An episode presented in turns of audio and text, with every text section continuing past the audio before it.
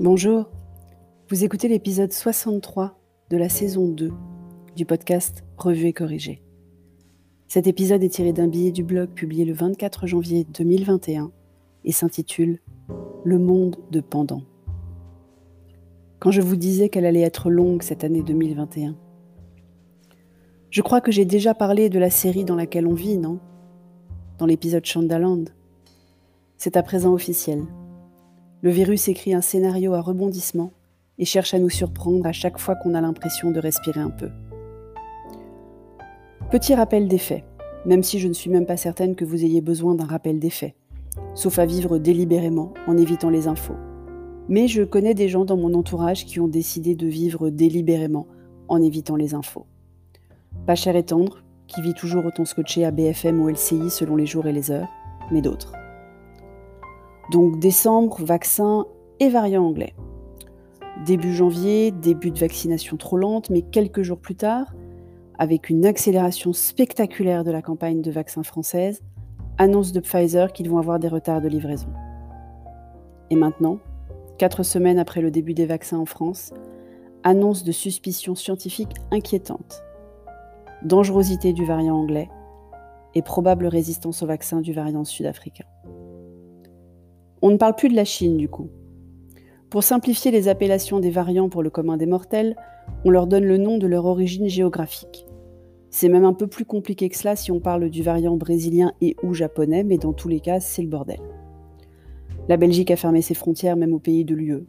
Cher et tendre et petit d'hommes ne partiront donc pas aux vacances de février. De toute façon, ça fera moins de réservations à annuler quand ils annonceront le confinement vers lequel on arrive, même si on peut quand même reconnaître qu'ils auront essayé de le repousser de toute leur force. Décidément, le monde d'après s'éloigne, et c'est le monde de pendant qu'il faut réinventer, parce qu'il dure plus longtemps que la majorité des gens n'y ont cru. Oui, je dis la majorité, mais je ne me compte pas dedans.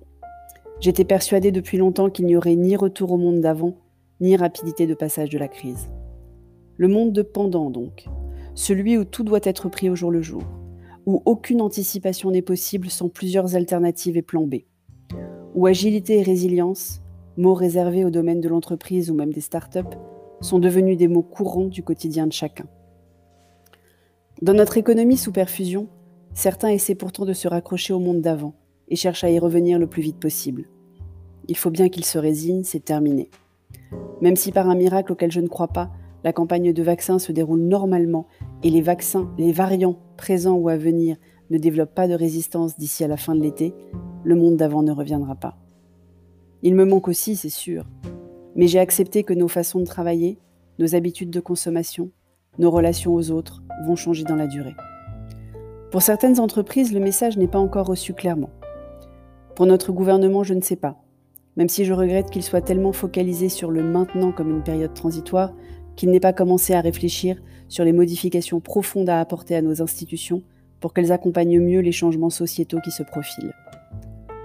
Les indépendants et leur statut sont un exemple criant de secteurs où les changements sont nécessaires à court terme.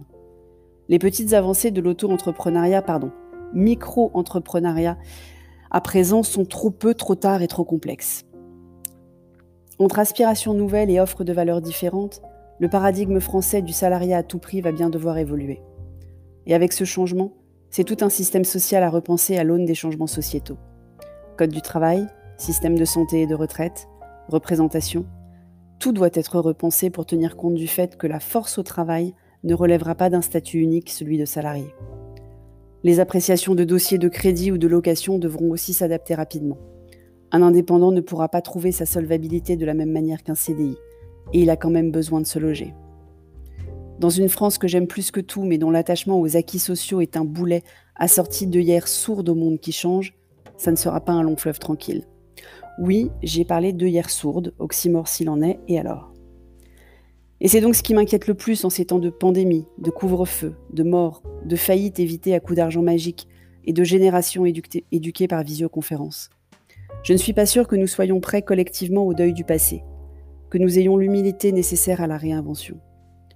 Du passé faisons table rase? C'est ce dont nous sommes le moins capables.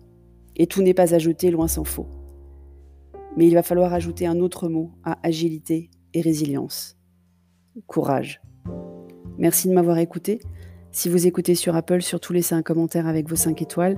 Et sur toutes les plateformes de balado-diffusion, abonnez-vous et partagez. À bientôt.